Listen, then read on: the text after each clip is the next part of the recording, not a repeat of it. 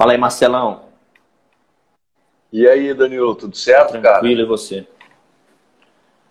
Tudo certo, cara, tudo certo também. E aí, como é que tava o evento lá, Legal cara? pra caramba, cara. Você vê que você não é o único louco comprando fundo imobiliário nesta época. Tem uma galera fazendo mesmo, né, cara? E as coisas estão baratas demais mesmo, né, cara? É, é difícil. A gente parece um bando de lunático, né, falando isso pra quem começou agora no mercado e tal. Mas como as coisas estão baratas, é legal você conversar com outras pessoas que investem há mais tempo, com profissionais, etc. O pessoal tem essa visão de fundos de segmentos diversos, né? A gente tem aí oportunidade em vários segmentos. Mas foi, foi bem interessante o evento lá, pô, legal pra caramba. As palestras são sempre é, muito enriquecedoras, né? E é legal. É, você vê gestor comentando, você vê analistas comentando, profissionais diversos. Interessante, cara. Você devia ter vindo. Vale a pena pra caramba. Pois é, eu, cara, não me organizei. Fiquei, ficou em cima da hora, passagem cara, tudo cara. Eu disse, ah, quer saber, cara? Confusão, não, agora, é. dessa vez não foi, ano mas. que vem. Não vou deixar passar mais, não, É. cara. Não vou deixar passar. Vale, vale, vale pra caramba, cara. Vale, vale sim. Vale você conversa com a galera, você, você se abastece de informação, você vê que o pessoal tá alinhado, né? Isso é interessante. A Andréia aí, ó. A Andréia manja de FIS, hein? O Danilo Carvalho aí também. Essa galera aí é. Essa galera aí manja. Já é uma audiência, hein? É, exatamente. Exatamente. E é isso. Semana passada eu não pude participar, de vez em quando a vida me tira da, da rotina. E semana passada foi legal, que teve aquele fundo que derreteu, né? O Toro, Toro, Oh, é, Como é que é o nome? não? Toro 11, né? Turing, Toro 11, não sei o quê, é. Aquele, aquele, semana passada foi inbox, assim, lotou inbox, né? Foi, foi semana que lotou inbox. E essa semana morna, né? Pois é, me perguntaram um monte sobre esse fundo também, mas, cara, era um fundo completamente fora do radar, né? Mas uma galera investiu só naquilo. apareceu por causa disso. Então, né? porque os o pessoal investe nesse tipo de fundo na surdina, né? O cara não fala pra ninguém, né? Ele comprou, puta, cara, esse dividend yield tá alto pra cacete, o cara vai, mas quando cai, ele quer saber por que que despencou, né? Então, então essa foi a pegada, cara. Essa foi a pegada. Você vê, pela quantidade de inbox, muita gente investia nesse fundo. A galera, É. né? É. Mas, cara, eu lembro lá nas antigas, numa época que o HTMX ele amortizou bastante uma época atrás, mas pensa muitos anos atrás, Aham. é, gerava distorções brutais de, Eu lembro. de, de preço, porque a turma não entendia o que, que era rendimento, O que era o amortização? que, que era amortização, o porquê, como assim, de uma hora para outra ele, ele valia bem menos do que aquilo.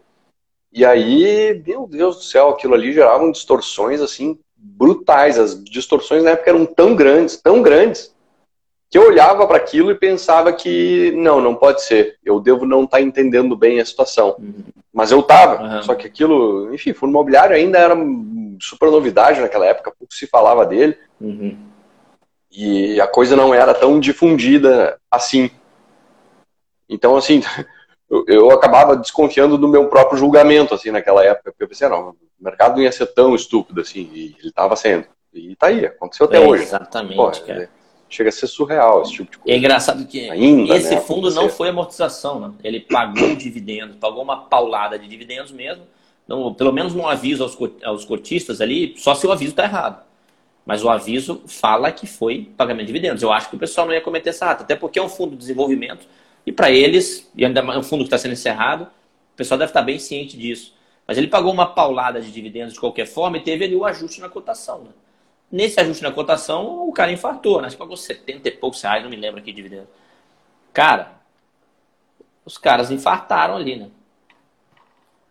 E aí, É, não, que foi, foi, foi brutal. Ele pagou o quê? Sei lá, 80% do valor dele, 90% É, do valor é. dele, quase tudo. Não me lembro exatamente, mas foi. Quase tudo virou rendimento. Aí, quer dizer, acabou o, o valor do fundo no ajuste, né? E aí a turma. é, exatamente. Eu até abri aqui para ver. né? Ele pagou. Ele. Database. Vai pagar dia 16 do 11, né? Mas a database já foi, né? Então você teve ajuste. A database foi dia 29. Pagou R$ 76,70. E a cotação base era 145 reais. Ou seja, Só isso aí o fundo caiu metade, né? Nessa queda, cara, só o ajuste, né? Na queda o cara acaba de vender o resto, né? Puta, vende tudo, vende tudo e aí fudeu. Por favor, é.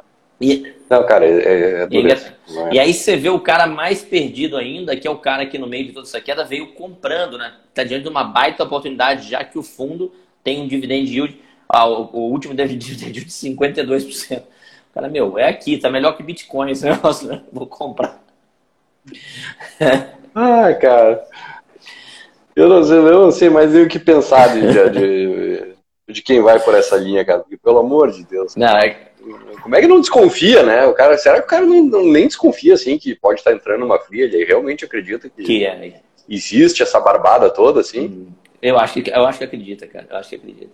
E você vê na época do, do, do Hotel Max Invest, que ainda existe, né? Fundo que ainda existe, não tinha tanta informação como tem hoje, né? Assim, naquela época não tinha. Hoje você tem informação pra caramba. Né? Hoje o cara consegue buscar essa informação, mas naquela época não tinha tanto. Então você dá uma colher de chá pros caras, né? daquela época, né? É, lá, vai, tu dá um desconto ainda pra turma que, que, que, que fez burrada lá. E lá, cara, ainda era, era uma armadilha mais menos óbvia, porque é, o fundo tinha N flats por aí, e aí ele vendia um, vendia outro, vendia três, vendia não sei quantos. Então aquilo ali era, era toda hora acontecendo. Então tu realmente perdia um pouco a noção do, do, do, do, do cara, o que, é rendimento, o que, é amortização, quanto que tem que valer isso, porque quando amortiza, tu, cara, foi-se a tua noção de preço que tu tinha aqui na memória, Sim, né? Tem que pegar e ajustar isso. Perfeito. E aquilo acontecia toda hora. Então, ali era uma armadilha ainda mais difícil, assim, de, de se pegar com as informações que se tinha na época. Uhum. Mas, e, e, eu lembro de distorções brutais, assim, teve gente que ganhou um monte de dinheiro fazendo a conta certa ali. Sim. E eu vi gente levando um ferro atrás do outro ali, porque, né, ia para um lado, depois ia para o outro e estava sempre correndo atrás do rabo. Tinha. E aí, meu amigo. Tinha um fundo de desenvolvimento, agora me fala a memória, eu acho que era da Quineia, né? Que era o, era o KNRE, se eu não me engano uhum. que ele trazia no relatório gerencial claramente. Eu, eu, posso estar confundindo os fundos aqui agora, mas eu, se não me engano, esse, que ele trazia claramente quanto que tinha para ser amortizado, quanto tinha para ser distribuído. Isso era, era muito legal porque, pô, o gestor tem uma noção, né? Se espera pelo menos que, que ele tenha uma boa noção disso. Sim. Então ele poderia trazer essa informação, né? Facilita a vida aí. É, pô, pelas minhas contas, pelo teu meu, entrega essa informação pronta, cara, né? Se, cara, o gestor, ele tem essa informação ou algo bem próximo daquilo, né? ou pelo menos isso eu tenho para amortizar. Então, enfim, isso já facilita a vida demais. E é isso. E essa semana foi bem morna, né? Saiu é só emissão, emissão, emissão, emissão. Tô buscando aqui um puta fato pois é, a maior parte dos... aqui pra gente comentar. Não tenho. Não. não, não tem, cara. Tem um outro negocinho aí que aconteceu. Tem um fato relevante que começa assim, dando uma assustada, mas depois tu vê que não é tão, tão ruim assim. Tem umas coisinhas interessantes, assim, mas, mas pouca coisa. A grande maioria, cara, é ah, encerrou o direito de preferência, encerrou não sei o quê. Tá ficando chato isso já, né? Cada passinho que tu dá dentro da emissão é fato relevante para cima e para baixo, cara. É engraçado. É muito confuso essa comunicação formal. Ontem. Isso, isso devia ser reestruturado, assim. É, não, eu concordo contigo, cara, eu concordo. Na verdade, é, eu acho que esses anúncios que sempre acontecerão, tipo, os anúncios que acontecem na emissão, por exemplo, são sempre os mesmos, isso devia ser padronizado. Que nem um informe, igual um informe. Você precisa informar isso, isso e isso nessa ordem. E aí você deixa um espacinho abaixo para o cara escrever a baboseira que ele quiser. Depois. Mas informe aquilo ali, né? A gente já vai no que interessa e, e, e é isso aí. Isso, exatamente e não confundir, talvez dar um outro nome para isso, né? Porque, pô, vai, tudo, tudo vira fato relevante, né? É. Ah, iniciou de, o período de direito de preferência. Ah, terminou o período de direito de preferência. Iniciou o período de direito de sobras. Ah, que saco, cara. Ah. Pô, não é tão relevante assim, né? Pô, bota, sei lá, dá um nome aí, comunicados no, no quase, de ofertas. Quase, é, aí lá tu fica enchendo o saco com tudo isso. Você nem abre, né? Agora, nem pô, abre, eu não quero saber, nem abre isso aí, né, cara? E, não, é difícil mesmo, realmente. Isso, cara, porque assim, cai, cai, no spam mental, assim, o cara que, que a gente acompanha, porque a gente só faz isso. Agora, qualquer outro investidor vai lá ver fato relevante, ah, não sei o que de emissão, não sei o que de emissão. No terceiro, ele já dane-se, eu não vou ler os próximos 10, e lá no meio daqueles próximos 10 vai ter alguma coisa interessante. Uhum. Então, é, exatamente. Mas a galera não lê nada mesmo. Sabe, eu, algum dia eu ainda vou fazer isso, tá? Eu já até falei com o Matheus. Aqui no, no, no relatório do 11, em algum momento eu vou botar entre parênteses, no meio, no meio da frase, nada a ver, assim, você ganhou alguma coisa, sabe? Clique aqui e pegue seu prêmio, sei lá. E vamos ver quantas pessoas vão ligar para pegar o prêmio, sabe? Isso, sei lá, vamos, vamos. Cara, eu vou te dizer, aí, aí é capaz de tu tomar um ferro porque tu vai ter que entregar um prêmio se isso aí, se, se tu tiver errado, mas faz assim. Não, eu não tô errado. Bota a receitinha do miojo aí no meio de um parágrafo. não. E aí vê quem é que vai gritar. Não, vamos, vamos colocar. Ninguém vai saber que teve não, lá. A gente coloca alguma coisa, o cara ganhou, dá um brinde pro cara, acho que, meu, parabéns por ter lido o relatório até aqui, no segundo parágrafo. No segundo, você ganhou, isso, o relatório sai no domingo, foi na, até terça você ganhou esse brinde. Né? Eu quero ver Quero ver. Se, vir, se viralizar no grupo, você perdeu, né? Porque senão também não vai. É, tem essa. Tem essa. Isso aí pode viralizar. Eu botaria a receitinha do miojo ali para ver quem. Alguém vai gritar, né? Pô, como assim? Eu assinei um relatório de recomendação o cara tá me ensinando a fazer miojo. Falou? Sacanagem, né, cara? Não, mas beleza. Meu, quiser, quando você quiser começar, manda bala para nós aí. Tá, então vamos lá. Vamos começar com um xaropinho aqui, o, o fato relevante, pouco relevante, uh, do BLMR11. Tá? Uh, basicamente aqui ele alterou o cronograma da oferta restrita que ele ia fazer. Então, o, o período de exercício do direito de preferência vai começar no dia 24 de janeiro de 2022, ó, pensa numa antecedência. Até o dia 3 de fevereiro. Eu não faço a menor ideia o que eu vou estar fazendo no Natal e no Novo. Os caras já estão nessa lá na frente, tudo bem. É, a posição, a data base, né? A posição dos cotistas, que vai ser marcada para ver quem tem ou não tem o direito, vai ser no dia 17 de janeiro e o fator de proporção vai ser 0,42. Então, para quem tem pelo menos três cotas, aí já vai conseguir subscrever mais uma. Com essa antecedência toda, aí sim, né, cara? O fundo, me avisa de novo quando chegar mais perto. Pô, fala sério, né, cara? Exatamente, exatamente. Dois meses e meio de antecedência, essa eu não tinha visto ainda. Já tinha que vir um linkzinho para você clicar e ele colocar no seu Google Agenda ali, né, para o teu celular te avisar. Isso aí já, já dava para vir também, essas coisas aí. Modernizar essas coisas, cara. Já pensou? Pois é, podia ser mais podia, moderninho, né? Um pouquinho mais, né? Podia, podia. Tanta coisa que facilita aí. É, exatamente. Mas enfim, é isso. A do BLMR, cara, nada demais mudou o cronograma, chutou lá para frente. Olha o Rafael, Rafael Giareta aí da, faz a gestão do AFHI, ó. puxa ele para dentro aí, para ele falar do fundo. Esse cara é Giareta.rafael, daqui a pouco ele foge aí, agora que eu tô chamando. Olha aí, é, não, passa por aqui e é, cai é, fora. cara, vamos lá. Na sequência aqui o CPTS, o CPTS avisando aí que encerrou o período do exercício de preferência, contou com a subscrição, vamos falar em montante, tá?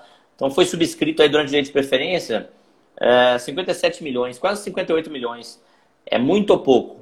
Sobrou, né? restando, portanto, é, 459 milhões ainda. Tá? É, para prosseguir aí na oferta, tá? Então. É, cara, janela fechando, janela né? Na cara dura. Janela fechando, cara.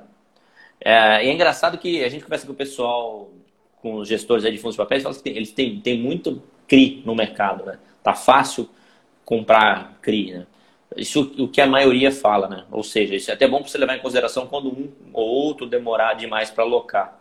Porque a maioria está dizendo que essa alocação está relativamente fácil. Mas realmente o momento está difícil para fazer novas emissões. Então, uh, paciência, né? Por outro lado, é aquilo que é, é difícil a galera entender e é mais fácil depois que a gente já passou por isso também mas esse momento de mercado lateralizado em baixa, o cara tem muito tempo para comprar com calma, né? Todo mês ele vai comprando ali, todo mês ele vai comprando. E, e pô, tá. Isso. É ótimo, né, cara? Porque assim, é, dá tempo para tu ganhar dinheiro e aportar num patamar baixo. Perfeito, exatamente. quer, se tu tem a cabeça certa, é muito bom. Que tu, cara, sei lá, se, se ficar um ano assim, bicho, tu teve um ano para ganhar dinheiro e fazer aportes num patamar que, vamos combinar, que é um patamar de exceção. Por mais que fique bastante tempo aqui, é um patamar de exceção. Não vai ficar para sempre aqui, não vai ser na média nesse patamar, muito menos vai ser a maior parte do tempo nesse patamar. Vai ser a menor parte do tempo nesse patamar. Então, se isso durar, cara, isso é bom, porque ninguém tem. Se ficar nesse preço aqui até semana que vem, cara, eu fiz X aporte. Mas se ficar nesse preço até metade do ano que vem, cara, fiz 10X aporte. E é, o que, o que é melhor, né? Depende da fase que tu tá e tal, se tu tem a cabeça boa, né? Tu, tu sabe o que mas, tá mas mesmo o cara que tá numa fase já que, que ele tá usufruindo da renda, este mercado em baixa, lateralizado em baixa, né? andando de lado com as cotações, não, não afetou a renda do cara. O cara não tá recebendo menos por causa disso. Teve um impacto outro, um segmento outro, mas na média, a gente teve mais impacto aí em lajes, é, em shopping, em função da pandemia. Né? Agora a gente está tentando de outro cenário aí, discussão de, de crise fiscal, tá, inflação aumentando, caramba.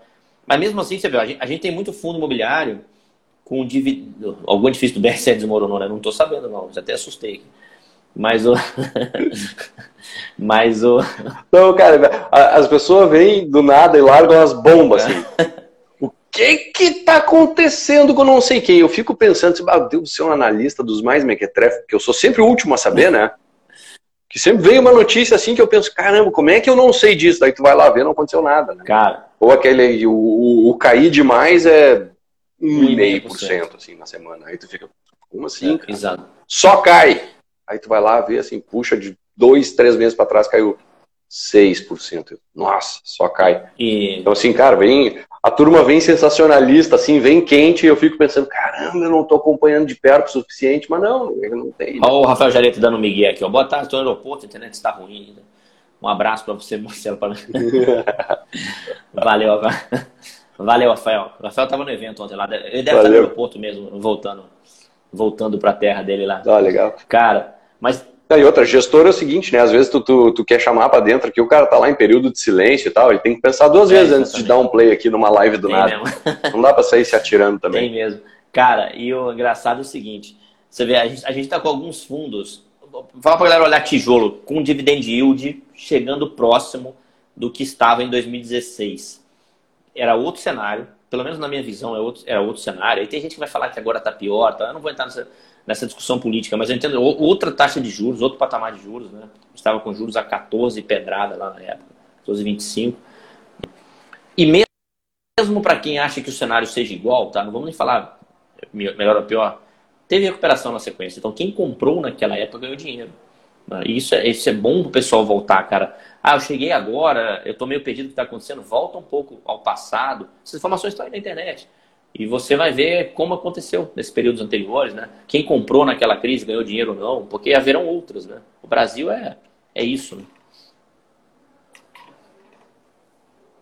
Exato, cara. Tem que, assim, aqui é bom, né? A gente fabrica a crise até sem matéria-prima, né? A gente inventa um se precisar. Então, cara, sempre vai ter uma coisinha boa para fazer e ao mesmo tempo tu vai estar tá sempre sofrendo, né? Porque tu não tá tem coisa que tu já comprou, daí, pô, né, irrita um pouco, né, que a coisa parece que não anda, que nunca vai ficar bom mesmo e tal, mas ao mesmo tempo, cara, sempre vai ter muita oportunidade. Então, aqui, pro cara que, que é um pouquinho mais esperto, o terreno é muito fértil, cara, muito fértil, muito fértil. Tem sempre alguma coisa dando muita sopa ali, e, e tem sempre muita coisa é, dando muito errada momentaneamente em algum mercado, que vai corrigir depois, né? Um tempo atrás é, rolou uma frase é, que foi atribuída ao, Gustavo Franco. A galera repostou isso aí. Que, que era basicamente o seguinte, né, cara? No, no, no Brasil, de uma semana para outra, tudo muda. Mas se tu sair 10 anos e voltar daqui a 10 anos, nada mudou. É, exatamente. Então, assim, eu vi isso aí é uma zona sempre e, vai continuar sendo uma zona. Zona é uma constante no Brasil. Uhum. Isso é bom para uma série de coisas, né? Porque assim, vai ter crise, aí termina a crise, vai ter crise, termina a crise. Quando tem crise, normalmente tem oportunidade. Se faz a coisa certa, tem oportunidade. Se faz a coisa errada, bom, daí tu é a própria crise, né? Ou acabou de criar uma para você. E o pessoal tem, então é... o pessoal tem aquela visão, o pessoal foca numa coisa, numa ideia. Hoje, conversando com um grande amigo, ele me mandou um gráfico que ele pegou em algum lugar aí, do, comparando o IPCA com a poupança. E a poupança anda em, mais ou menos em linha com o IPCA ali. Teve momentos de um pouquinho mais, mas o cliente fala, cara, ah, não vou investir em FIIs agora que pelo menos eu reponho a inflação. Aí eu puxei do IFIX e do IPCA. O IFIX dá banho no IPCA nos últimos 10 anos, no mesmo período ali, cara. O, o ganho real é absurdo, né? Claro que esse absurdo é um zigue-zague crescente. Um zigue-zague crescente, né? É isso que o cara, se o cara conseguir enxergar isso, né, desenhado, ele fica mais tranquilo. Mas ele não enxerga isso, né? Eu não sei, não sei como o cara, o cara bate o olho no zigue-zague. Deve ser igual no oftalmologista, né? Ele mostra o W, o cara que, né? você tem que pôr óculos. Mas o. Tá mas o, aqui você mostra o zigue-zague e o cara, pô, mas caiu, é, mas tá falando aqui que cai mesmo, cara. Sempre caiu ao longo da história. Eu tenho um gráfico aqui que eu puxei daquele livro lá, Investindo em Ações por Longo Prazo, que mostra 200 anos de bolsa nos Estados Unidos. É um zigue-zague, né? Sempre foi. Uhum. Essa imagem viraliza Isso. na internet. E é aquela coisa que, assim, que, que, que dizem, assim, que acabou virando uma frase de efeito, né? Que, que a bolsa, a renda variável como um todo, ela sobe caindo, né? Uhum. Ela passa a maior parte do tempo caindo, uhum. a menor parte do tempo subindo. Ainda assim, se tu pegar o ponto inicial e o ponto final, o ponto final ele é bem mais alto que o inicial. Quer dizer, cara, fica frio, vai doer, uhum. mas vai ser gostoso. Mas é assim mesmo, é assim mesmo, né? tem, tem que esperar até o final, né? Tem que esperar Exatamente. até o final. É isso aí, cara. Bom, show de bola. Bom, vamos seguir. Alguém perguntou aqui sobre o HGLG, tem um fato relevante dele aqui, então a, a, quem perguntou sobre o, o HGLG, a gente vai falar dele quando chegar o fato relevante aqui na vez. Tá? Uh, o próximo é o EVBI 11. Tá? É... o que, que ele diz aqui? Ah, foi encerrado o período de exercício de direito de subscrição de cota, aquela mesma história que a gente estava falando aqui no início. E aí vamos aqui aos montantes, né? Uh, no período de preferência, houve a colocação de 31.611 novas cotas. Isso dá uns 32 milhões e uns quebradinhos. No período de subscrição de sobras, por sua vez, colocaram mais 10 cotas. Quer dizer, mais quase nada. Tá? Junto ao escriturador e nada na B3. É... Isso, desculpa, eu falei o montante de 32 milhões, não, não é isso, tá?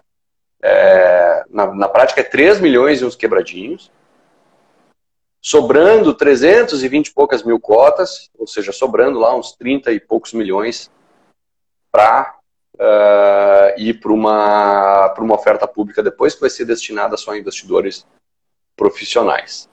Tá? Essa nova cota aí vai chegar nessa oferta a R$ 98,70.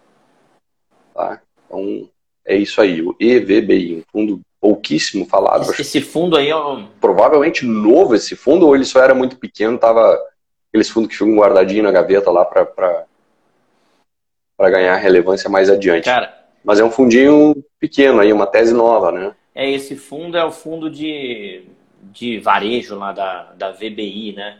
Ele tem, acho que, um imóvel do Pão de Açúcar e tem um outro imóvel lá. É um fundo pequeno, realmente, mas está na mão de uma boa gestora, né? A gestora que faz um trabalho muito bom no PVBI, no LVBI. E... Enfim, eu acho que eles vão fazer um. É, ele fala, é, o, o nome do fundo é VBI Consumo Essencial. Uhum. Ó, pra você ter uma ideia, esse fundo não nasceu na VBI. A VBI assumiu como gestora em 2020. Esse fundo, tá, a BRL Trust assumiu como administradora e a VBI assumiu como gestora. Quem estava antes aqui, eu não sei, não consegui buscar essa informação. Mas é um fundo recente. Sim. O início do fundo foi começo de 2020. É um fundo recente mesmo. Tá? Então, pô, a gente sabe que esse, esse, segmento aí de varejo de rua, pô, opção do que comprar é que não falta, né? Cara, pô, mercado, farmácia, o cara quiser botar ali dentro, né? Dá para colocar. E, e a gestora é boa, né? A gestora tem, tem um bom histórico aí provavelmente é um fundo que vai crescer como outros que exploram esse segmento aí.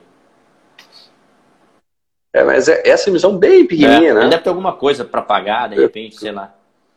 Ah. É, 35 milhões, mais ou menos, pelas contas que eu estou fazendo de cabeça aqui, bem, Muito pequenininha. Dinheiro de pinga, né? Não, não é, é, não é hoje que vai ganhar relevância, não é com essa oferta é, aí. Exatamente. Não.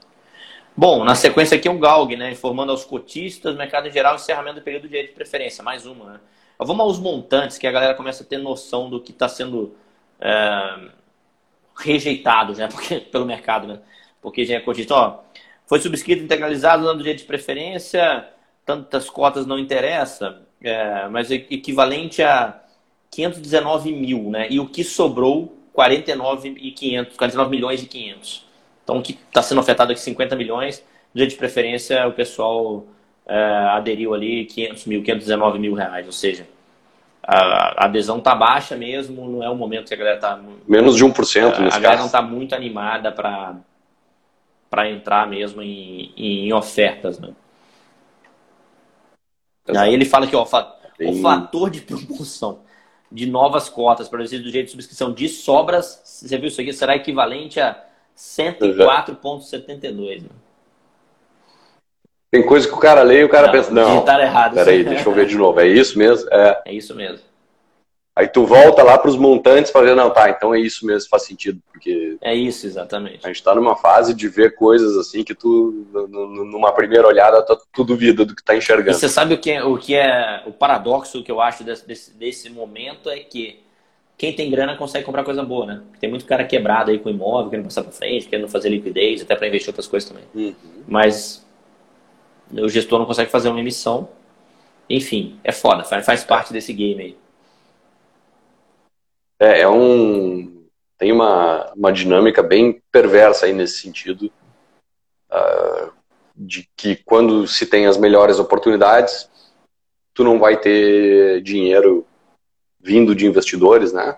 Que, que é a fonte de captação de recursos dos fundos, uhum. para comprar. E quando tu tiver esse dinheiro, cara, o mercado vai estar nas máximas. E essa dinâmica ela é, ela é bem perversa, assim, e gera um desafio muito grande para o gestor entregar resultado consistente a longo prazo.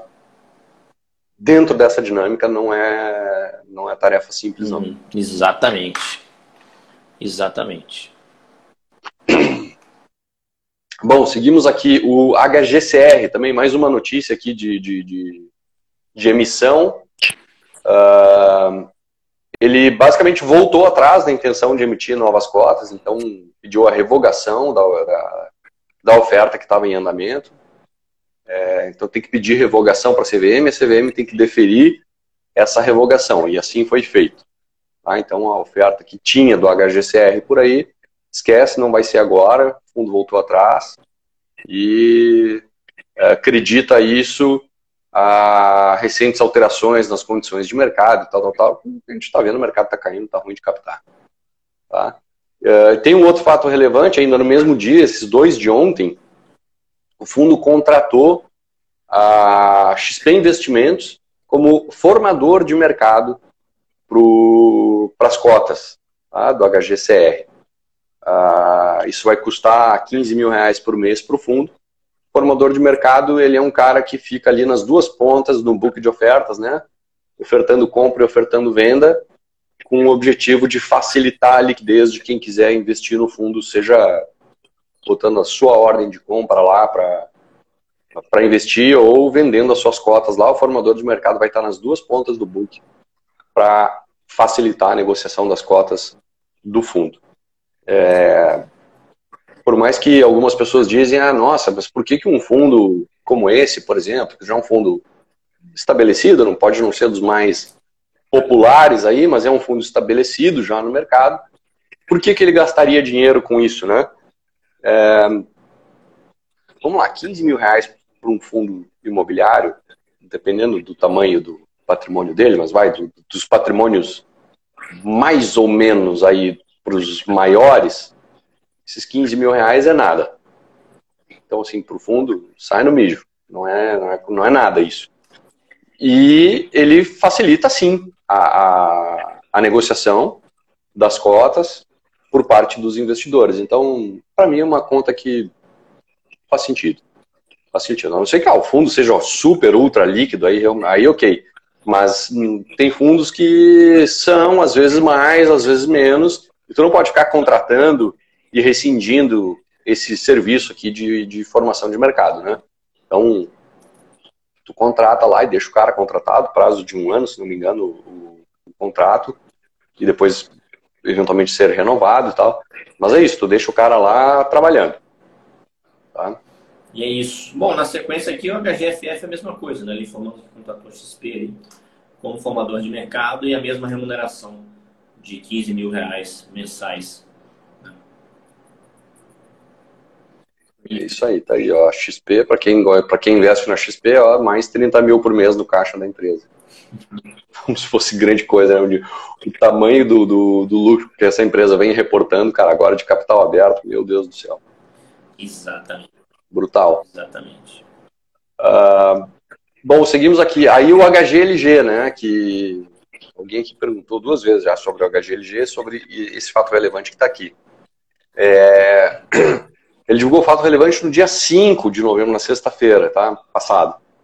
Uh, dizendo que ele assinou um distrato de um memorando de entendimento que tinha sido assinado anteriormente uh, e que cujo objetivo desse memorando de entendimento era uma operação de compra de uma SPE que era dona de 89% de um terreno em Cajamar. Ah, nesse terreno seria desenvolvido um complexo de galpões logísticos com quase 200 mil metros quadrados de ABL, tá? de área bruta alocável. Complexo grandinho. Tá? É, cujo projeto estava aprovado perante órgãos competentes. Quer dizer, em tese a bola redonda, mas aí tem que ir para diligências e uma série de coisas, e aí que eventualmente é, os negócios caem, né? Esse negócio aqui, ele estava descrito e previsto no prospecto da última oferta pública, da sétima emissão do, do HGLG. Tá? Uh, ele não explica exatamente aqui o porquê, mas é de se imaginar que, muito provavelmente, na fase de auditorias né, e diligências, pode ser que tenha se encontrado algo lá que tenha feito o fundo puxar o carro aí e não embarcar no negócio. E aí ele, o fundo conclui dizendo que com a assinatura do distrato encerra-se a relação do fundo com esse projeto. Estou levantando a hipótese né, de ser na diligência, de ser numa auditoria, que alguma coisa apareceu, mas enfim, pode ter questões comerciais aí que eventualmente podem ter mudado no meio do caminho e, e tenha levado o fundo a tomar esse tipo de, de atitude. Estão dizendo aqui que no relatório gerencial tá explicado lá o motivo direitinho. Legal. Bom, é, na sequência a gente tem o HSML, né, que é um fundo de shoppings, é, comentando aí, fato relevante, né, que adquiriu, ele assinou a escritura de compra e venda para comprar um terreno que é anexo ao shopping Maceió. E o terreno tem área total de pouco mais de 14 mil metros quadrados, não é um terreno tão grande assim, depois vale até quem é, quem é, quem é cotista do fundo ir lá olhar a foto, lá tem a imagem, lá vai mostrar um pouco da, da proporção. A aquisição consumirá um montante de 6 milhões e 900 mil, que vai ser pago em 12 parcelas de 580, Carnezinho, Casa Bahia. E o recurso vai vir do, do fundo mesmo, então não, é necessário fazer uma alavancagem, uma emissão. Tá? E a aquisição se dará por meio de recursos caixa do fundo, né, envolvendo, portanto, a necessidade de captação de recursos, que nesse momento não seria tão simples de ser feita, né? E aí ele fala aqui que o terreno adquirido anexo ao shopping em Maceió, o ativo é 100% detido pelo, pelo HSML, né? E, enfim, e esse terreno pode ser feito ali uma obra de expansão futuramente, é, aumento de estacionamento, etc. Então, é, o fundo entende que é, que é interessante é, a aquisição para expansões futuras ali. E é isso. É, cara, é interessante essa, essa questão aí do, do essa aquisição do, do HSML, é, porque isso o, o, VBI gosta de fazer isso, especialmente no, no, no LVBI, né, ter sempre imóveis que permitam a expansão, porque a expansão te gera uma, uma rentabilidade muito maior do que a rentabilidade do, do projeto como um todo, assim, né? Do, do a rentabilidade do projeto inicial. Então, uh, isso aí, por exemplo, ele, lá no final, né, fala ali num, num, num retorno estimado para expansão de 14,8% ao ano. Um custo de 10 milhões, né, se ele for fazer a expansão de estacionamento ali. Né? Exatamente. É, ou seja, é, em que lugar tu consegue uma taxa dessa, né? Em lugar nenhum. E tu, vamos lá, aqui também não tem almoço grátis, né? Tá, tu consegue uma bela de uma taxa, né? só que sobre quanto, né? Sobre um investimento pequeno. Mas tu compõe isso. Melhora o retorno para o e, e, e aí o, o, negócio é, fica bom. Né? Então é, é interessante. E eu chamo a atenção aqui para uma outra coisa que ele coloca como por que, que ele está fazendo isso, né? Porque ele, ó, tendo em vista o iminente esgotamento da área vaga do, no ativo. Né? E, e, pô, shopping center, pandemia e tal, e ele já está enxergando aqui claramente que, cara, vai esgotar a área vaga nesse empreendimento aqui, a forma de crescer é, tem que expandir, senão, né, senão vai estagnar a, a receita do, do empreendimento, pelo menos no que tange a área, né? Uhum. Eventualmente, né, volume de vendas na mesma área e tal, vai aquela coisa toda, mas uma, uma, uma, expansão dá, uma, dá um, bom, um bom gás aí na, no ativo como um todo, numa margem que é possível conseguir no, no empreendimento grande. É, só vou complementar aqui, Danilo, do, do HGLG, que a turma deu, deu a cola pra gente aqui, que o motivo está no fato relevante. De fato, cara, aqui no fato relevante eles explicam uh, o porquê da, da desistência disso e a questão é, é comercial mesmo, tá? Não é de, de, de diligência nem de auditoria. Uh, citam aqui a piora no cenário macroeconômico, uh, o que altera as premissas ali, né, de custo de capital, é, o preço de locação e oferta na região e os custos de construção, tá, que, que ficam bastante pressionados. Então, soma tudo isso uh, e ele fala aqui quase que lamentando, né, que me, uh, esse ativo vai ser um ativo de, de, de uh, tem tudo que ele diz aqui para se tornar um dos melhores galpões de Cajamar, mas o negócio dele é ganhar dinheiro, né? Não é não é uma competição de ego aí de ver quem tem o melhor galpão. O negócio é ganhar dinheiro. Sim. Assim, tá, legal, vai ser um galpão sensacional, mas talvez não, não dê o dinheiro que a gente precisa ou teremos de assumir riscos é, não condizentes com o que a gente espera para um, um investimento como esse. Então tá aí, obrigado para quem complementou. Essa é a, a, a, justificativa que o fundo deu no relatório gerencial sobre essa desistência. A CSHG tem, tem, tem se posicionado, é, voltando atrás em oferta, no caso desse do HGLG, teve o caso do HGRE, que foi aquela carta que o Augusto fez lá, out of the game, né? Quando ele não estava comprando nada, estava fazendo emissão para comprar nada no período do ano passado, que ele estava achando que não fazia sentido. É, não sabia desenrolar da laje. Eu, eu acho essa postura bem profissional e é o que quem tem juízo, na minha visão, espera. Né? De gestor, assim, cara, o cara é isso, ele, ele tem que trabalhar para o cotista dele ganhar dinheiro. Né?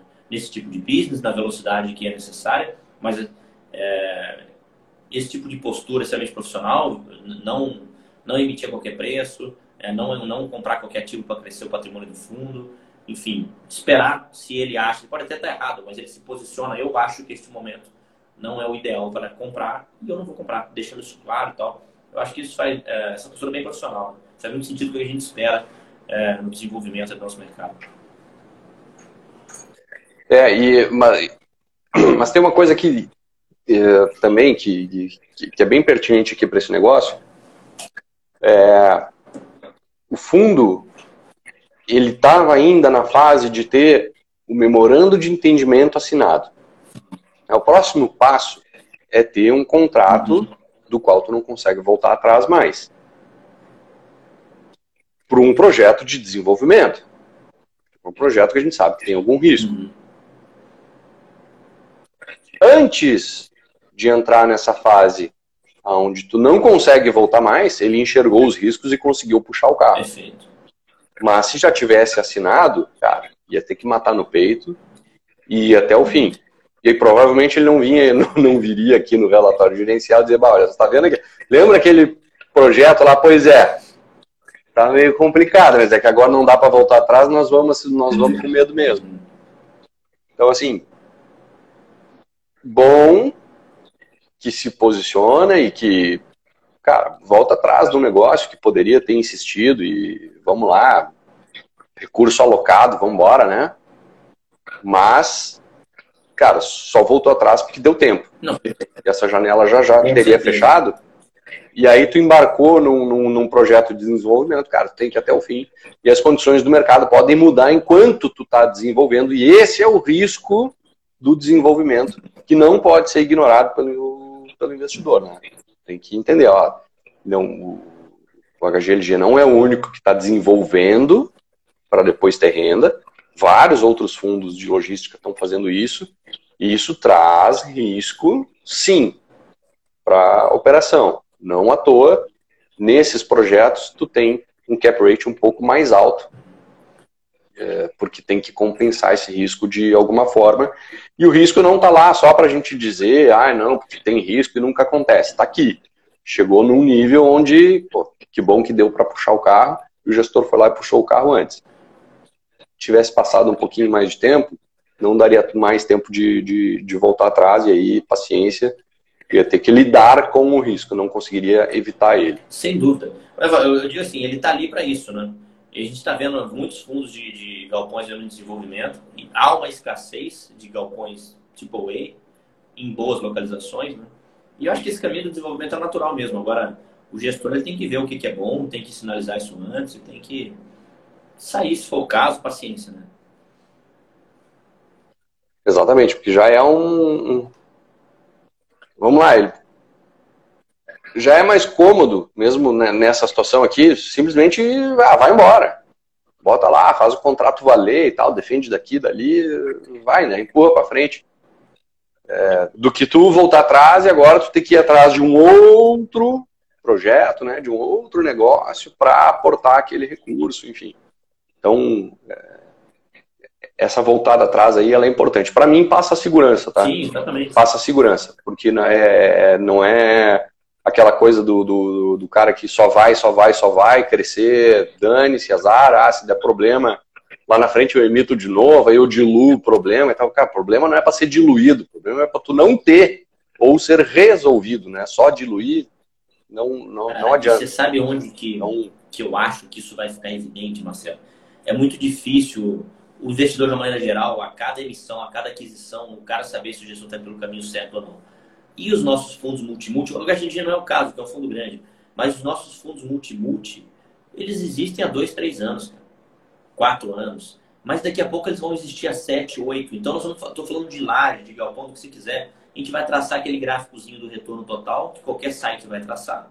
Né? E aí você vai ver que uns performaram muito melhor do que outros. Aquela performance muito melhor é a soma dos erros e a, subtra... a, a soma dos acertos, perdão, e a subtração dos erros que o, o, gestor teve ao longo do tempo, cara. E aí você vai falar, não, essa gestora aqui é melhor, ele entregou mais resultado.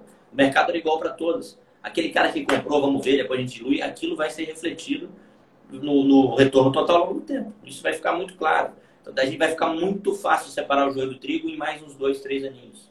Muito fácil. Essa gestora entrega. Esse cara faz de conta. E aí, cara, Aí ficou fácil, entendeu? Aí ficou fácil. Exatamente. Cara, vale para quase toda a nossa indústria de fundos imobiliários, né? Para fundos de papel também, né? Não deu tempo ainda de, da, da, da confusão aparecer. Não deu tempo da, da, da, da merda boiar. Não, não deu tempo ainda. Então, assim, até agora, todas as teses funcionam. É porque não deu tempo ainda. Mas, como tu disse, cara, quando hoje um fundo que tem um ano, dois, e, cresceu absurdamente nesse meio tempo, quando esse fundo tiver sete, oito anos de vida e ele já não cresce mais tão absurdamente, porque uma coisa é tu ser pequenininho e crescer é, um, é, né, é uma proporção. Agora, tu já ser gigante, tu crescer um pouquinho mais, a proporção é outra. Aí vai aparecer. Aí vai aparecer. E aí aí nós vamos conseguir enxergar. E como tu disse, eu entendo que vai ficar fácil, concordo contigo, entendo que vai ficar mais fácil de ver. A análise individual do fundo vai ficar mais difícil, mas o desempenho histórico dele vai nos dizer mais do que ele diz hoje. Exato, exatamente. Então, assim, por um lado, vai ficar praticamente impossível tu analisar portfólio, por outro lado, vai ficar muito mais fácil e muito mais relevante tu analisar resultado. Isso aí, isso aí. Perfeito, eu acho que é, é justamente o que vai acontecer. E, e com as coisas ficando mais acessíveis, vários sites desse aí da internet que trazem dados aí, trazem informação e tal. Uh, enfim, tem vários aí, né? Tem um tal de Ticker 11 que está vindo aí, que em breve vai estar lá com a base de dados também. Isso aí parece que vai ser muito bom. Isso aí. E aí o investidor vai fazer Ah, eu quero que tu me conte isso. É o penúltimo post do meu feed, lá tem um spoiler já, mais ou menos como é que nós vamos desenhar esse eu layout vi, ali. Eu cara, vi. Cara. aos pouquinhos, aos pouquinhos a gente vai, vai chegando. Tá, tá, tá. Ficou tá bonito, bom, aquele tá spoilerzinho ali deu, deu água na boca. Tá ficando bom o negócio. Beleza, vamos lá. Quem é comigo aqui, cara? O, o RBVA 11. Tá? Uh, comunica aos cotistas, mercado, início do período para exercício do direito de preferência. Bom, uma mera formalidade dentro da, da, da oferta. O fator de proporção dessa oferta aqui é de 0,057, então é bem pequenininho tá captando aí meio dúzia de pila, provavelmente, para fazer, sei lá, complementar algum negócio, qualquer coisa do tipo, mas é bem pequeno. Uh, e esse direito, de preferência, ele não é negociável, né? Então, assim, ou tu exerce ou esquece. Tá? Não tem muito o que inventar aqui. Uh, deixa eu dar um spoilerzinho aqui. Eu estou negociando uma, uma... trazer a, a gestão aqui do RBVA para uma live. que legal.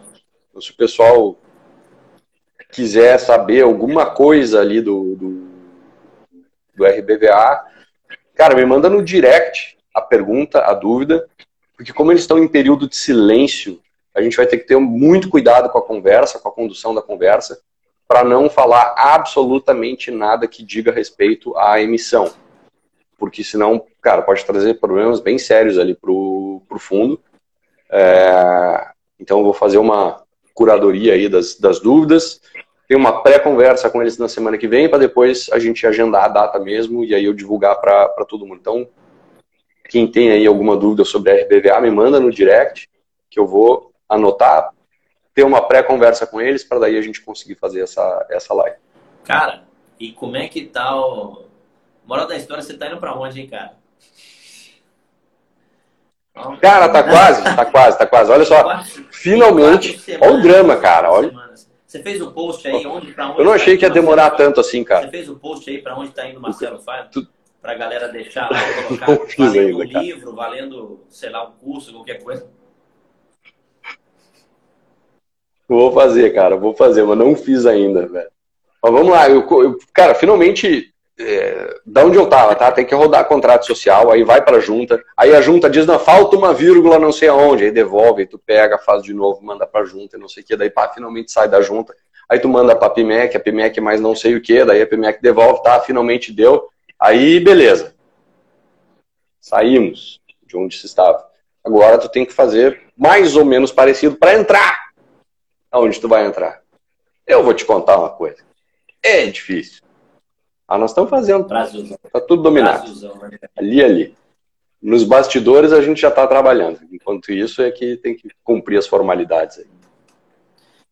Não, vai pro Ticker 11. não consegue né? pagar o Marcelo Fine. Então, o Marcelo Fine custa muito caro. Não... Gostaria de trazer, mas infelizmente ainda não. Contamos com a ajuda de vocês aí, assinando o eu... relatório para a gente melhorar. E aí a gente vai chegar no Marcelo Fine, nível do Marcelo Fine. Não, cara, pô, o, esses dias eu brinquei, né? O, o Danilão tá na, na, na friend zone, né? Virou amigo, né? Aquela menininha que tu fica cantando, cantando, cantando, mas ela diz pra ti, não, mas nós, a gente já é amigo, não vamos estragar a amizade. Puta, aí, não era o que eu queria. É. Enfim, brincadeira. Não é pro Ticker 11, infelizmente. Não é. Você custa caro, mas a gente chega, a gente chega lá. Né? Graças a Deus, né, cara? Ainda bem, né? Ainda bem. Isso é um elogio, isso é um elogio. Exatamente. Ó, nem o Messi foi tão difícil a contratação, cara. É, que já, tu já pensou se nós ganhássemos por mês o que esse cara faz de uma hora? Que pariu. Vamos ver, vamos ver. Vamos ver para onde o Marcelão vai aí e tal. Isso aí. Os caras vão proibir nossas lives, se não vão, como é que vai continuar? Como é que vai continuar? Não vão, não vão, não vão. Isso aí tá tudo dominado. É, exatamente. Isso aí tá tudo Você sabe que tem uma, umas mudanças para acontecer no Ticket 11 aí. Eu estou estimando que a gente vá para lugares bem próximos no final, no final das contas. Mas enfim, cara. Então isso é só estimando, né? Porque eu também não sei para onde você vai exatamente. É... Próximo aqui na sequência é o RSR.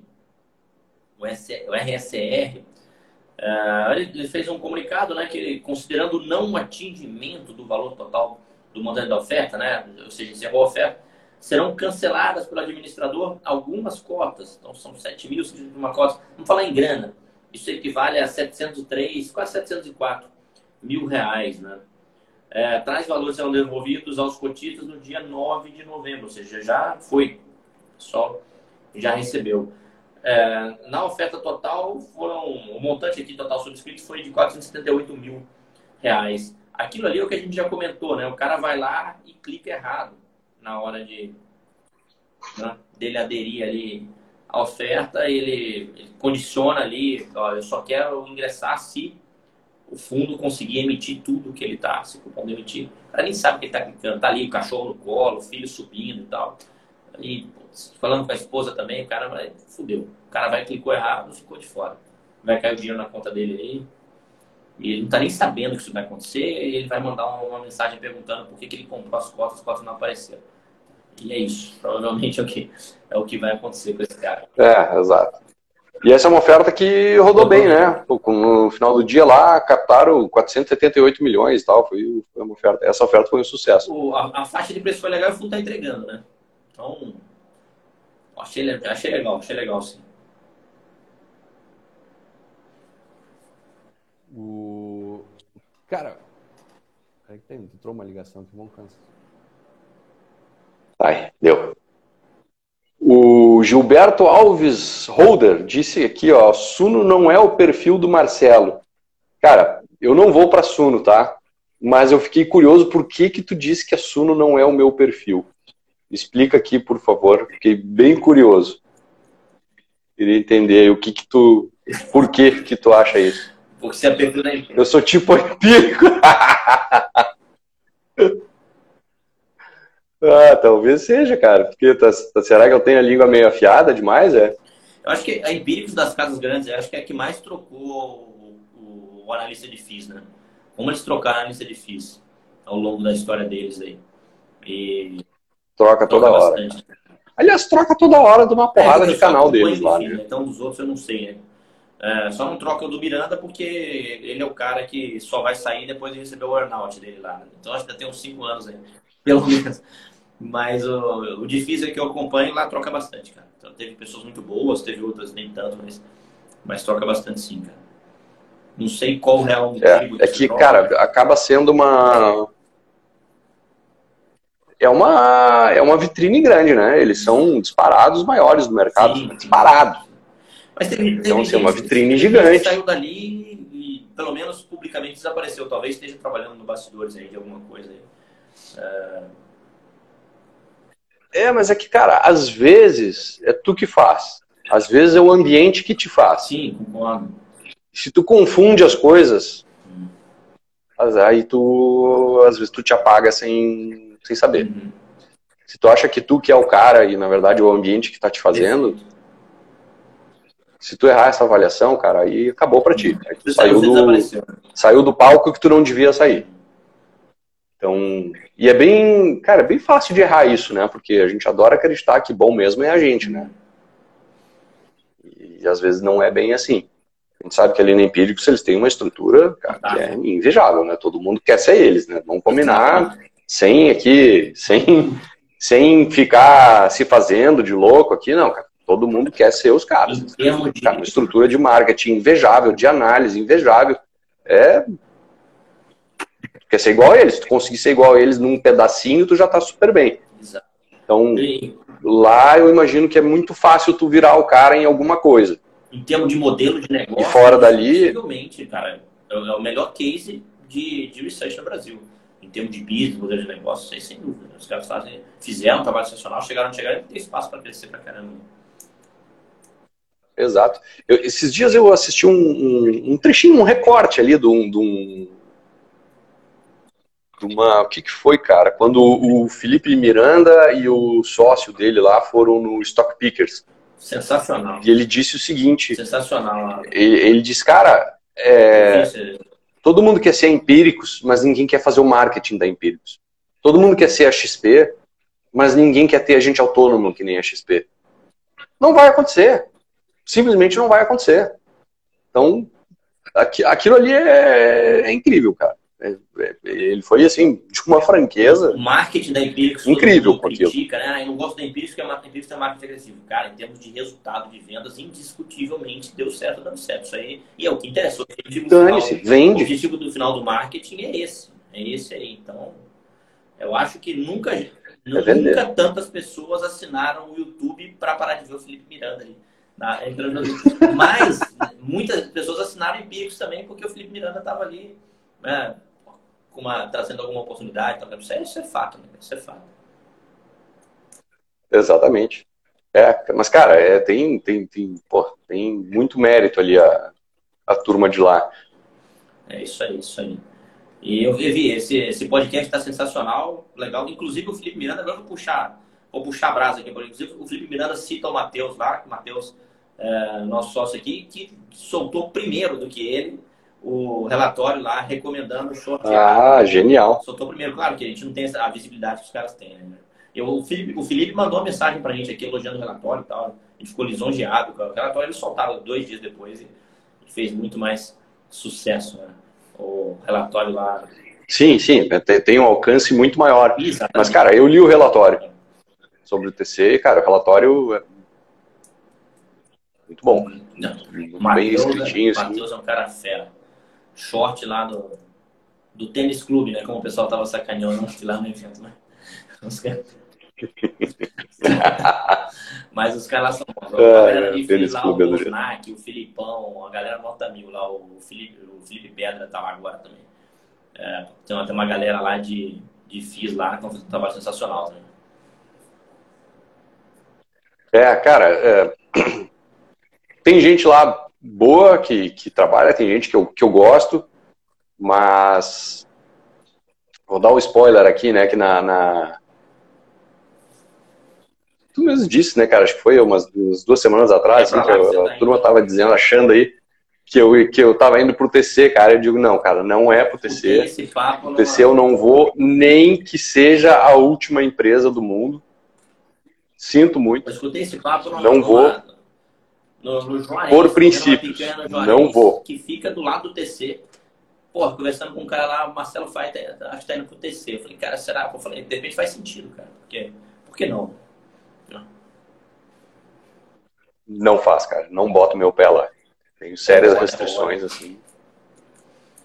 Não, não, ah, por dinheiro nenhum no mundo. Olha. Ali, ó, cara, eu me, eu me vendo para muita coisa. Para isso, não. Ali não. Mas enfim. Hum. Os caras gostam de uma polêmica lá, deixa. deixa quieto. Ai, caramba. Show de bola. Uh, bom, seguimos aqui, cara. O... Não, você. Não, agora é comigo. O Rect, Rect 11. Esse aqui é o fato que começa assim assustando um pouquinho, mas depois não é tão ruim assim. Diz o seguinte, ó. Vem comunicar aos cotistas de mercado que a Elo Participações, locatária do primeiro ao oitavo andar e parte do décimo primeiro andar do Evolution Corporate lá em Alphaville.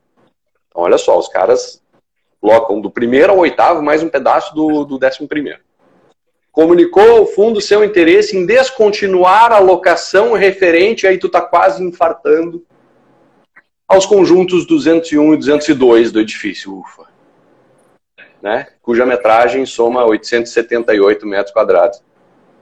Uh, então, assim, né, primeiro tu pensa assim, nossa, lá se vão oito lajes e meia de contrato, mas não, é uma só. Uh, mas é a intenção, claro que o fundo vai tentar reverter, se vai conseguir, não sei. E, mas eles deixam claro aqui que se o inquilino de fato devolver né, o, o imóvel, vai ter que pagar, é, vai ter que respeitar o período de aviso prévio, pagar multa e tal, tudo que está no, no contrato lá. Então esse aí é o do Rect, que veio fazendo uma série de locações aí ao longo do tempo, né, nas últimas semanas, meses, e agora deu, deu uma resinha aí, mas de leve, né, pouca coisa. Exato, exato. Ele fez muita locação, né? Eu acho que dá para dar uma. Ainda dá para dar um voto de confiança. Os caras trabalharam bem, fizeram bastante locação aí nas últimas semanas, reduziram bastante a, a vacância do fundo, enfim. E essa região, a região comercial Leão Família é difícil mesmo, cara. O lugar ali é foda. E é o seguinte, então o que, que a gente tem aí na sequência? O SNCI. Que a administradora realizou hoje, mas isso foi divulgado no dia 8, né? Hoje no dia 8, a quinta chamada de capital da primeira emissão de cotas do fundo. Deverão ser integralizados aí, falar em grana, 311 mil, é, 311 mil, 311 mil cotas, só que vai fazendo um valor total de 31 milhões e 100 mil. Tá? E é isso. Mais um fundo aí em mais uma etapa de emissão. Exato. Uh, bom, aí depois, cara, mais uma emissão agora do, do, do fator Veritar, né, o VRTA11. Ele aprovou a oitava emissão de cotas do fundo.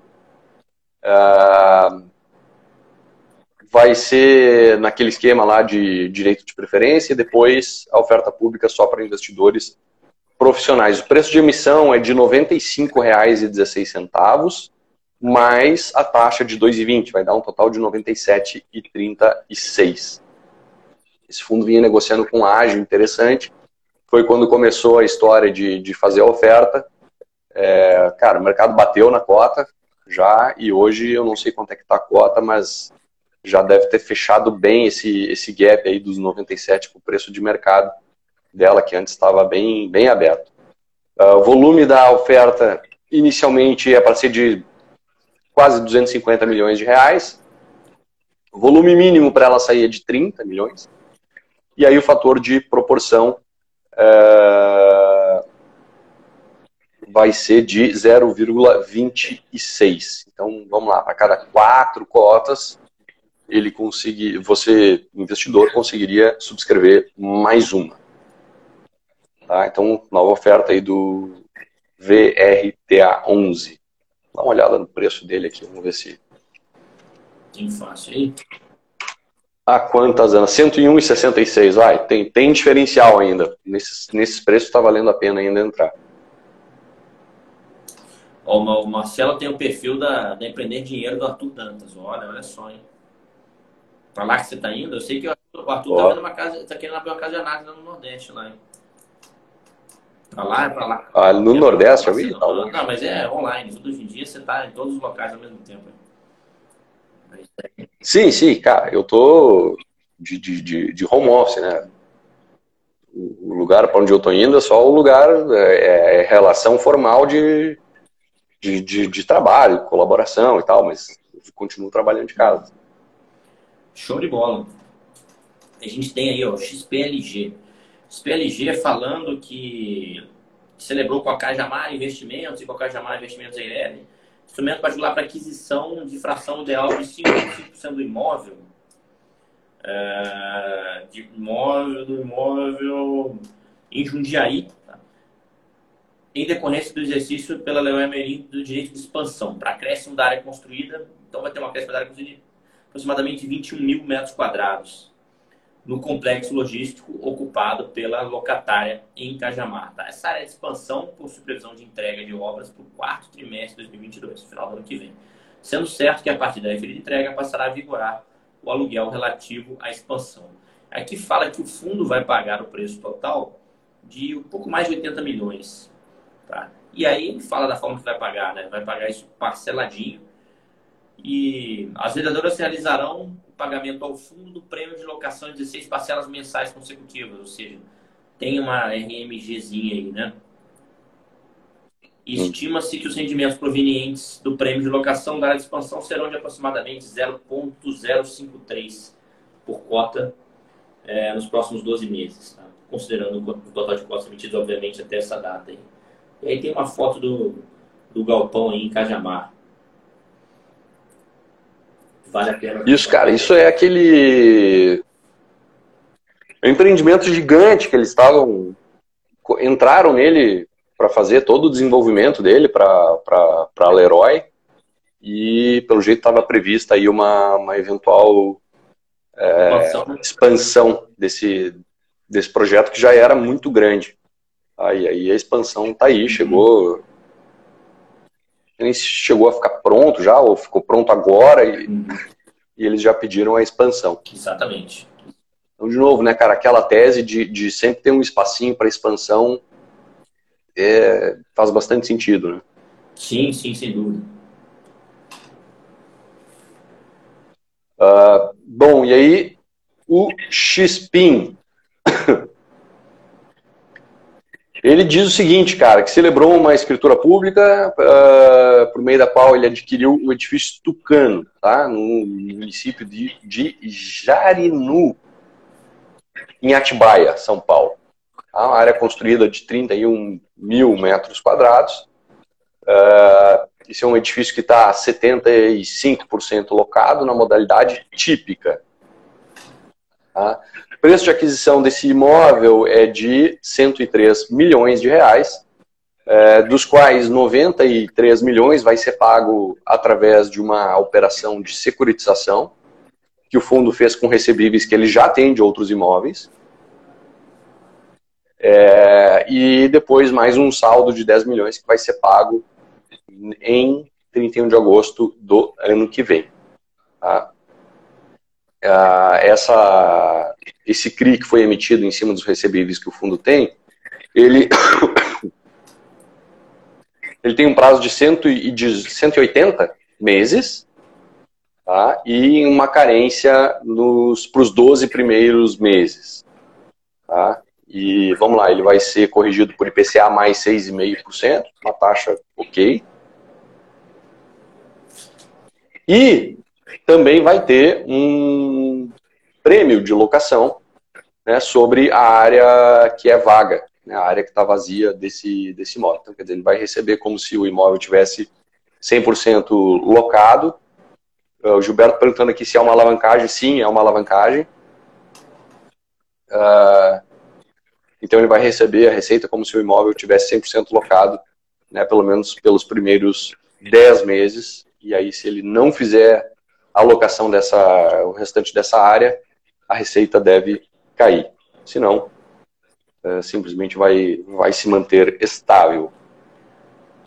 Uh, basicamente, cara, quase tudo alavancado, porque a única parte que não é alavancada é a prazo, então quer dizer, hoje eu não tiro dinheiro do bolso, mas já começo a, a ter alguma, alguma renda e também né, eu começo pelo menos a acumular algum, algum custo. Tá? Uh, a carência aqui não fala claramente do que, que é, mas a princípio é de, é de. não é de juros, é só da. Ah, fugiu a palavra. Não. Oi? Amortização, isso. E aí ele diz o seguinte, que o, a estimativa é que ele dê um pouco mais de 25 centavos por cota nos próximos 12 meses. Dá 2 centavos e uns quebradinhos aí por mês a mais, considerando o que ele vai gastar com juros, mais o que ele vai receber uh, com dos, dos aluguéis aí dessa, desse imóvel. Tá? E aí depois, quando começar a amortização, bom, aí essa conta provavelmente fica bem negativa, ou ele faz uma emissão, ou se vira, ou vai cair rendimento. Não tem mágica. Uhum, perfeito. Sabe que vai chegar um ponto que o fato relevante da aquisição de um imóvel vai ser tão irrelevante quanto seria se um fundo de papel ficasse emitindo fato relevante a cada CRI que ele compra ou vende. Né? Ele traz lá no relatório gerencial as operações efetuadas no mês. E vai ser isso. O fundo comprou dois galpões, vendeu um, fim. Né?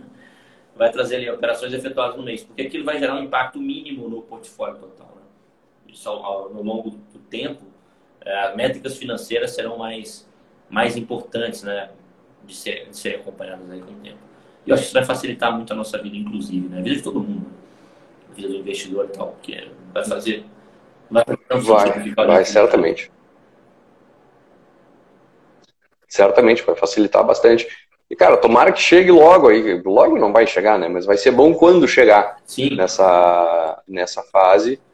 É, vai ficar muito. Como a gente falou antes, né? A, a gente vai mudar a análise para olhar menos para o ativo e mais para o resultado, porque olhar para um ativo não vai fazer sentido se ele for um de 100. Né? É. Para que, tu vai olhar para aquele um ativo? Isso.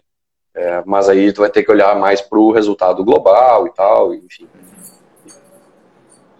Vai mudar muito a nossa forma de ver e o nosso trabalho, né? Como analista, vai mudar bastante. Vai, vai. Ao longo do tempo. Sem dúvida. E é isso aí, né? Então encerramos. Encerrado. Né? Encerramos, cara. Ó, chegamos na hora. Sabe, sabe quando é que eu sei a hora que tá terminando, ah. Danilo? Quando a patroa entra aqui na, na live. Ah. A patroa entra aqui, aí eu já sei, ó. Tá na hora, tá na hora de, ó. Tá hora de cair pão. fora e buscar as crianças na escola. Pão, Isso. Naquele esquema. Exatamente, ó. Volta aqui pra, pra volta pra tua vida de casa aqui, tem que buscar as crianças, garantir a janta e tal, tem que vamos correr atrás aqui. É, show de bola, cara. Então vai lá, pega as crianças Mas é isso aí. no final de semana. Obrigado a galera que assistiu, o pessoal que mandou a cartinha para vir assistir aqui ao vivo, né? A gente ainda chega nesse, a gente ainda chega nesse ponto. O Jô Soares que fazia isso, né? Agradeci o pessoal aqui, quem telefonou para vir aqui assistir ao vivo. E é isso aí. Até a próxima. Lembra? Vamos fazer uma live super interativa. Ligue agora para o número não sei que. Fale com a gente por dia. a, gente, a gente precisa começar, a, gente precisa começar a botar quadros novos aqui nesse programa, né? Para ver o que, que dá para de repente passar um trote para alguém, né? O que a gente vai fazer aqui para fazer o negócio ficar mais. mais... Dia, né? Pegar uma. uma... Uma boa, é. cara. Vamos... Passar um trote aí, ligar para o influenciador se passar por gestor. vai ser legal. Já pensou? Até que pariu, boa ideia, hein, cara. Boa ideia. Quem, Ia ser divertido. Quem é que cara. vai imitar o cara? Vai ser legal, hein, cara. Vamos pensar nesse. Ah, mas cara, não precisa nem. Só, só me. Se, se tu disser assim, ó, meu, o fulano nunca falou com o Beltrano. Bom, então a gente diz que é o Beltrano, tu não precisa imitar a voz de ninguém, né? O cara nunca falou é, mesmo. Então, se você liga lá, vai embora. você liga lá, fala, pô, pede pra falar com o cara, pô, você nunca me chamou pra fazer uma live, o que tá acontecendo? Então, assim, vai ser legal pra caramba. Exato, boa. Pô, tu, tu andou falando mal de mim aí, pô, tá louco? Vai ser show de bola. Ia ser divertido. Bom dia. Vou comprar uma meia dúzia de chip ali, pra, não dá para ligar do meu número. Né? Ah, sim. Tem que pegar um chipzinho anônimo aí de. Esse que tu encontra nos presídios aí, né? Compra na banca de jornal, aí. Show de bola, velho. Isso aí, cara. Então tá bom. Vou correr, vou cortar o cabelo, porque eu tenho, tenho uma live às 19 e amanhã vamos dar aula o dia inteiro. Tem um evento presencial em São Paulo aí também. Corta que tá comprido, cara. Pô, tá, tá grande mesmo. Isso aqui já tá gigantesco. Não sou eu, já olho assim, já tá. Dá até pra ver que tem, cara. Tá não, enorme. Então, pois é, não, não dá. Tem que passar a máquina zero. Tem que ser essa altura aqui, ó. Abraço, galera. Fui. Valeu, turma. Até semana que vem. Tchau.